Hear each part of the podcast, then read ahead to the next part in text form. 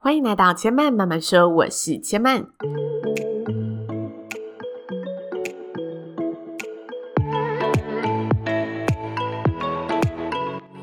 目前频道在 Apple Podcast、Spotify、KKBox 以及 Google Podcast 都听得到。喜欢的朋友，欢迎帮千嫚订阅并留言评论，让更多人可以认识千嫚慢慢说喽。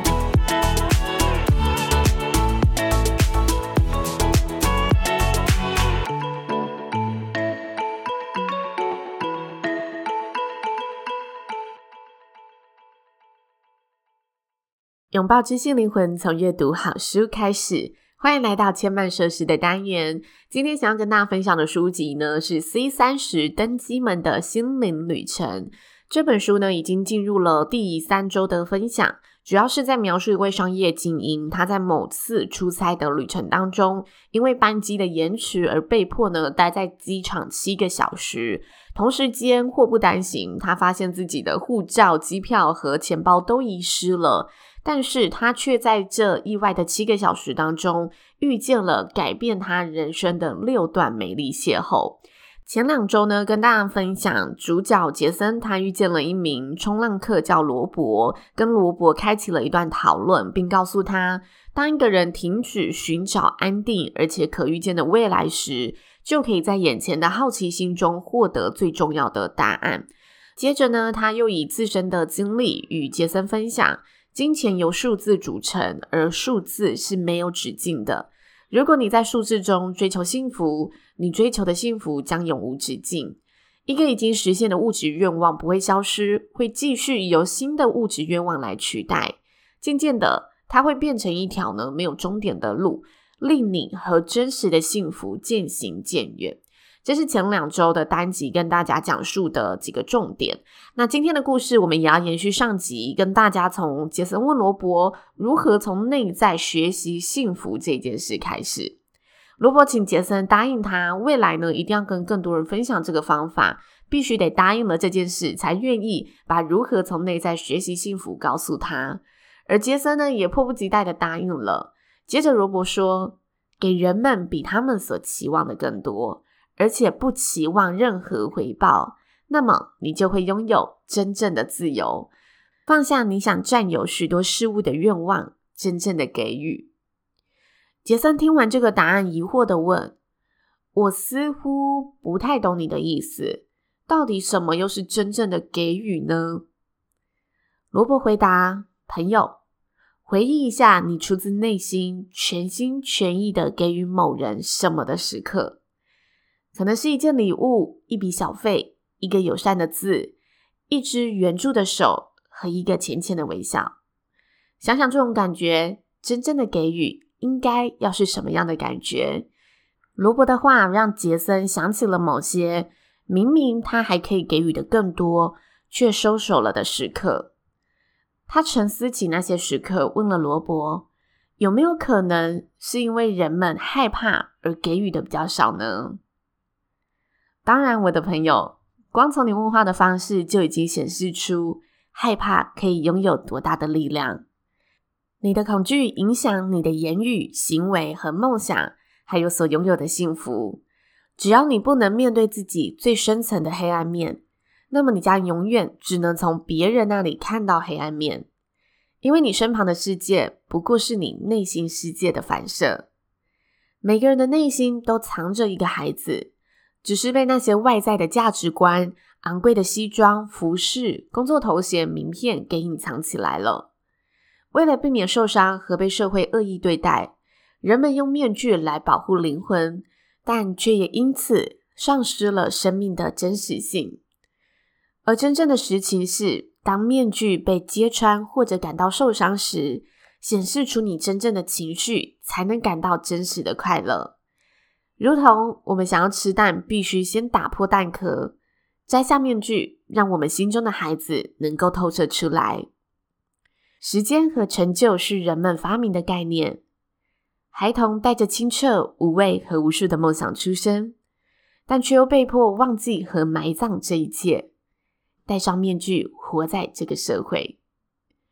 我们应该在未来的日子里，尝试将这种不羁的无畏、伟大的梦想以及诚实的爱再度找寻回来。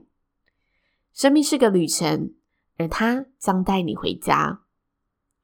接着，罗伯说：“恐惧创造了结构与秩序，向来都是这样的。如果你想卖点什么东西，运用恐惧是最好的方法。这个世界建筑在恐惧之上，最成功的广告往往是利用人类的恐惧。如同你现在身上穿的昂贵西装，并非因为布料高级而买走了它。我想你甚至说不出这是什么布料。”而这套西装之所以能够被卖出，是因为不穿它显得自己不够强大、不够成功。当你还没有拥有它的时候，你心里会这么想。杰森低头看了下自己的名牌西装，回想当初购买它的模样。他说的没错，我很清楚，必须就是这套昂贵西装才配得起我的身份。否则，同事和客户将会用什么样的眼神看我？这恐惧和不安使我购买了它。如果你有勇气放下一切，那么你的问题就会消失。我知道这听起来非常矛盾。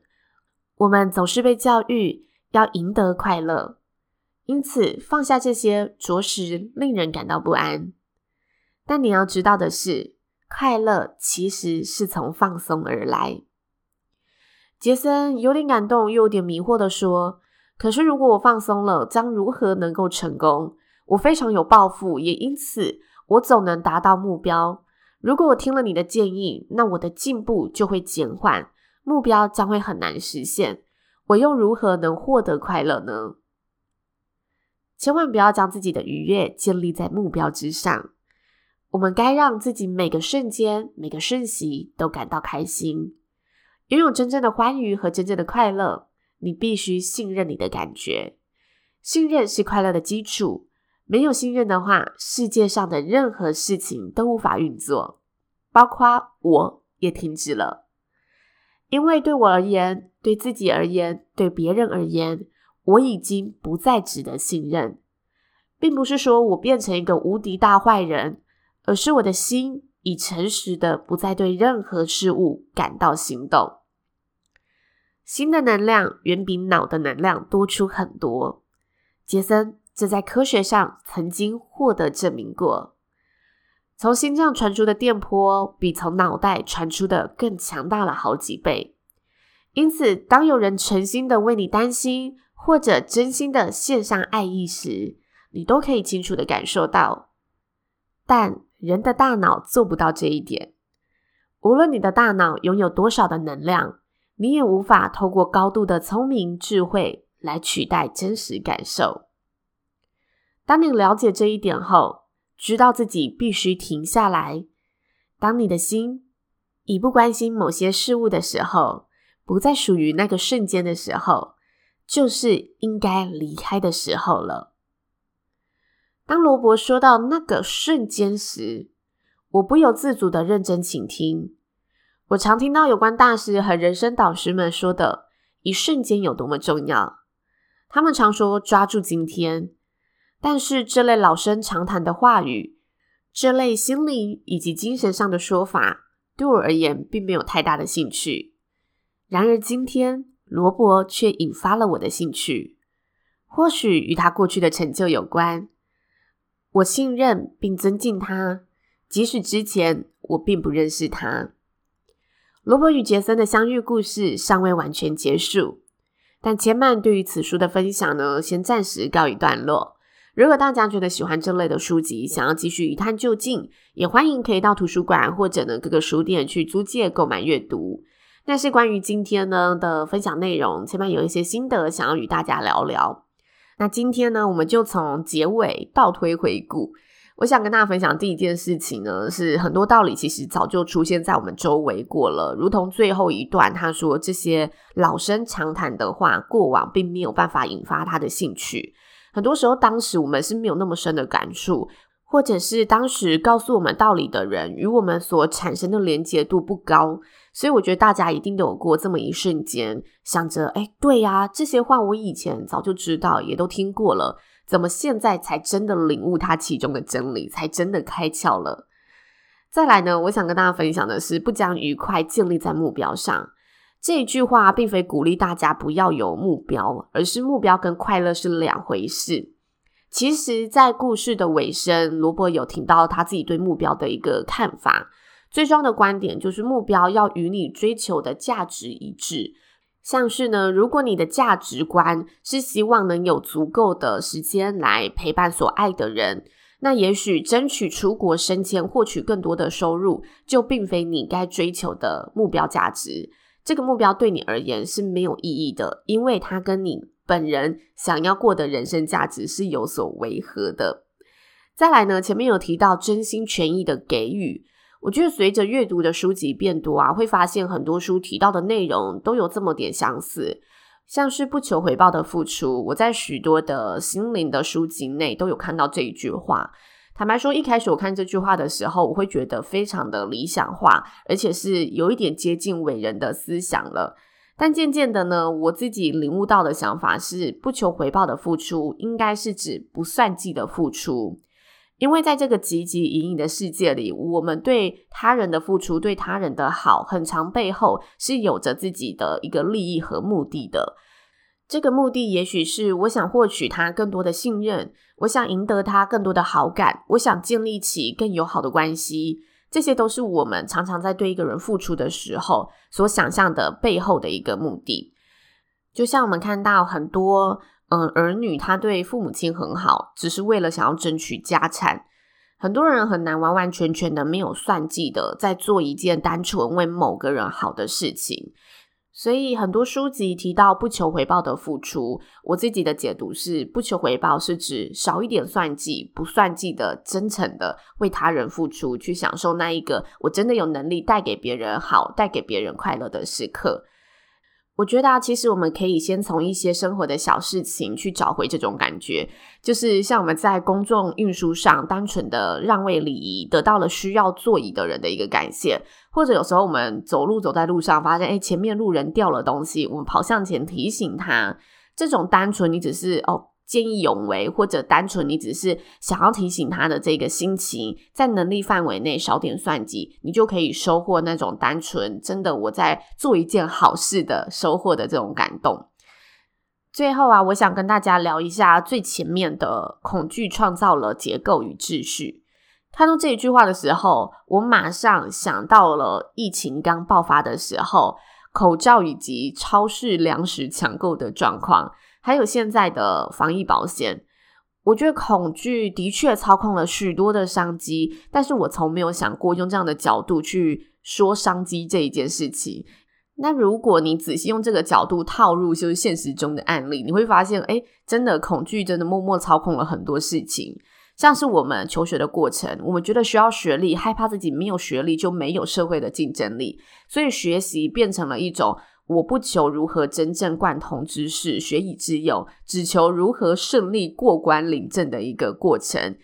我觉得这也是现在很讽刺的一种社会文化。所以，如果现在在听节目的朋友，你在工作上已经属于管理阶层了，或者你在未来有机会成为管理阶层，真的有时候可以少一点学历，让这一些也许学历看似普通，但是身上却散发着能量、散发着潜力的应征者。多一点机会，我们的这一点点机会都可以改变社会的一些东西。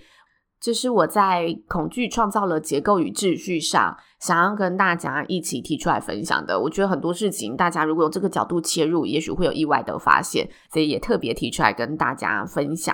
那千慢慢慢说，目前的节目呢，在 Apple Podcast、Spotify、KKBox 以及 Google Podcast 都听得到。喜欢的朋友也欢迎呢，到 Apple Podcast 上呢帮千曼打五颗星，评论留言一下。如果有任何的想法心得，想要跟千曼分享，也欢迎可以私讯千曼的 IG 知性生活刘千曼。且慢呢，如果收到都会呢给大家一个爱心回应，表示我有收到你的讯息喽。那千嫚慢慢说，今天就说到这里了，也邀请大家下次再来听我说喽，拜拜。